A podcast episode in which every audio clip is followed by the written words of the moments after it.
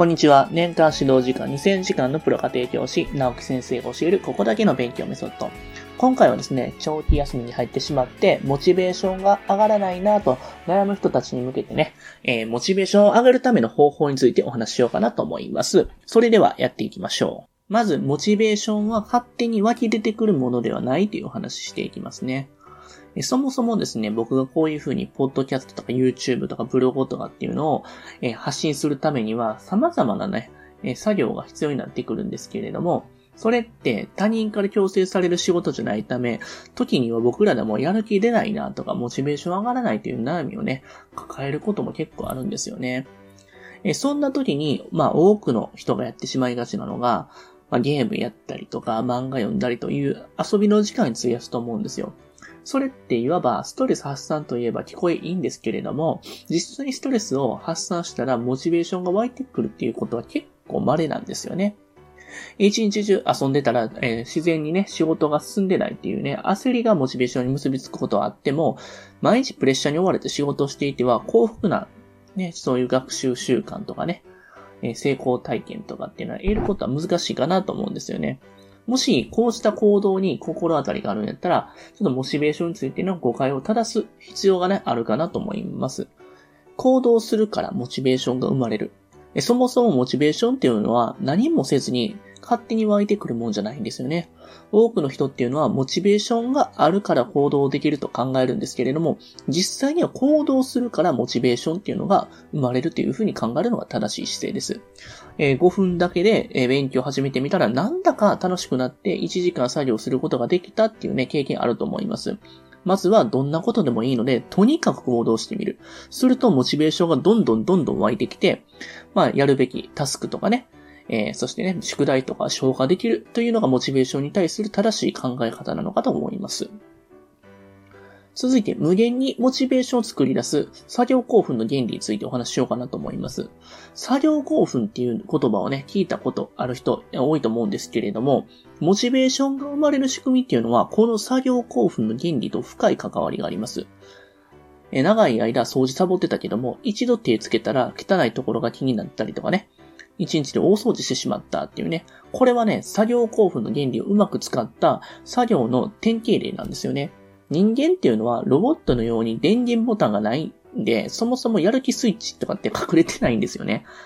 ただ、強いて言うなら5分でもいいから簡単な行動を起こしてみるのが人間にとってのやる気スイッチと呼べるかもしれません。ここめっちゃ重要ですよね。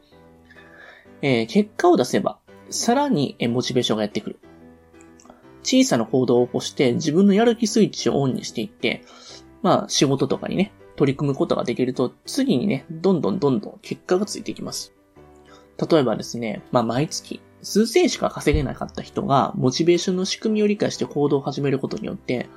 毎月数万円とか数十万円の売り上げね、えー、可能にする人もね、増えると思うんですよね。まあ勉強も同じですよね。最初全然ね、えー、単語しか覚えれなかった子が、長文読めるようになって、難しいね、テキストまでもね、こなせるようになるっていうこともあると思います。こういった部分ってね、えー、努力っていうのがね、直結に結びやすくなってくるんで、まあ、この辺のところはね、えー、勉強もビジネスもね、非常に似てるところなのかなと思います。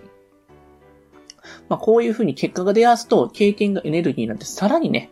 えー、頑張ろうかなってモチベーションにつながって行動し続けることができるので、これはですね、まあ世の中の成功者たちっていうのは、行動を起こして結果を出すことによってモチベーションを維持して、さらに行動と結果を手にするという好循環を軽減しているからこそ、えー、大きな結果が得れるっていう話なんですよね。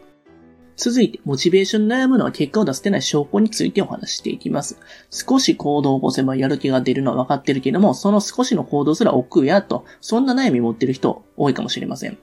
その場合は別の方法でモチベーションを上げましょう。具体的には行動力のある人と一緒に仕事したり、強制力が働く環境に身を置くことが必要です。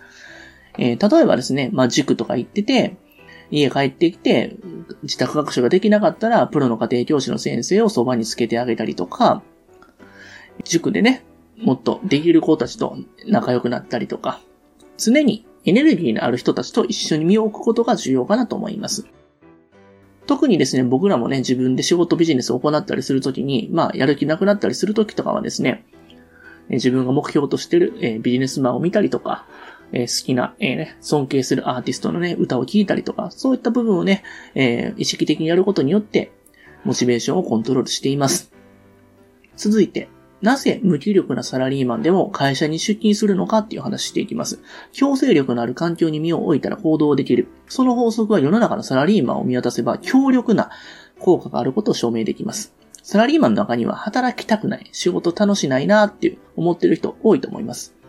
しかし、ブツブツ言いながらも毎日会社に出勤して、さらには残業までしてくることがあります。普通に考えたら働きたくないっていうモチベーションゼロの状態で会社に出てるっていうのは、ちょっと不思議と思いませんか？それにもかかわらず会社サボったりずる休みすることがないの、これ大きな強制力が働いてるからなんですよね。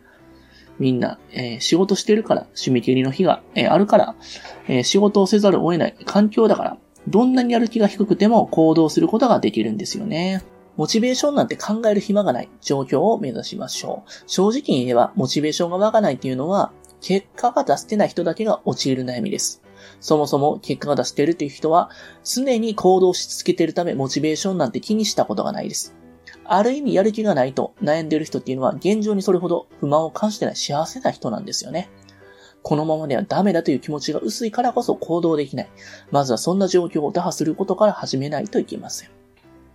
続いて行動心理学に基づく3つのモチベーションタイプについてお話ししようと思います。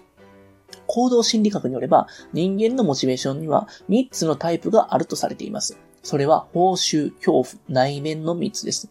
報酬モチベーション。